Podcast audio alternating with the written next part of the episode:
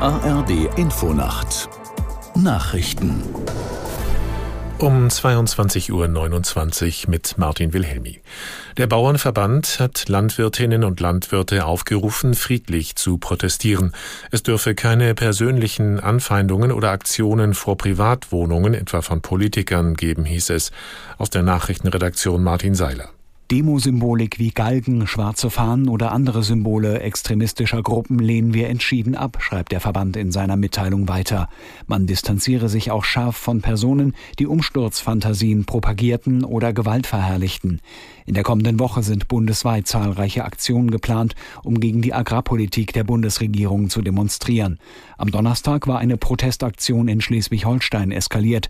Dort blockierten Demonstranten an der Nordseeküste eine Fähre und hinderten Wirtschaftsminister Minister Habeck am Aussteigen. Die Staatsanwaltschaft ermittelt. Die FDP und die CSU-Landesgruppe im Bundestag sind zu ihren traditionellen Neujahrstreffen zusammengekommen. FDP-Chef Lindner verteidigte das Handeln der Bundesregierung beim Dreikönigstreffen seiner Partei. Aus der Nachrichtenredaktion Karin Busche. Die Regierung sei nicht fehlerfrei, aber entscheide mehr richtig als falsch, so der Bundesfinanzminister in Stuttgart. Zugleich stimmte Lindner seine Partei auf weitere Konflikte in der Koalition ein. Er erteilte den Ausgabewünschen der Ampelpartner eine klare Absage. Heftige Kritik an der Regierung gab es bei der CSU-Klausur im oberbayerischen Kloster Seon. Parteichef Söder forderte zum Auftakt des dreitägigen Treffens wieder Neuwahlen. Im Fußball würde man bei einer derart desolaten Lage mitten in der Saison den Trainer entlassen, so der bayerische Ministerpräsident. In den Hochwassergebieten Niedersachsens sind die Pegelstände vieler Flüsse noch immer im kritischen Bereich.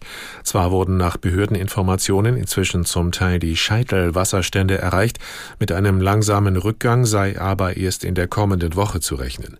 Die Niederschläge von Freitag hatten einzelne Pegelstände noch einmal steigen lassen.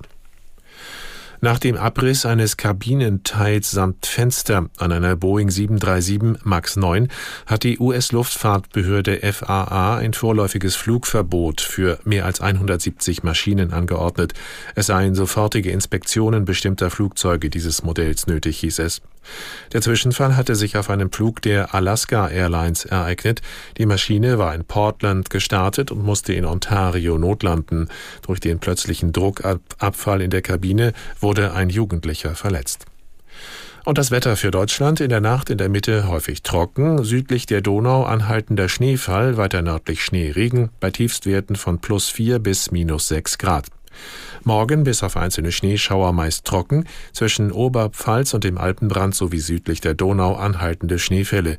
Minus fünf Grad im Harz bis plus vier Grad im Markgräfler Land. Und am Montag an den Alpen, zum Teil in den Mittelgebirgen und an der Ostsee Schneeschauer möglich bei minus sieben bis plus ein Grad. Das waren die Nachrichten.